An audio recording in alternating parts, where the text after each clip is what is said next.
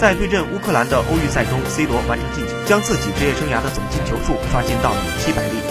据统计，C 罗的这七百粒进球是在九百七十四场比赛中完成的，其中五粒进球是在他职业生涯起点的里斯本竞技打进的。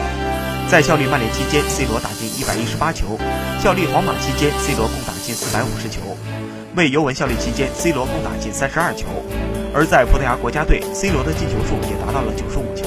他一共完成了五十四次帽子戏法，在面对一百五十三个不同对手时都有进球入账。而被 C 罗破门次数最多的球队正是西甲劲旅塞维利亚，被 C 罗打进二十七球。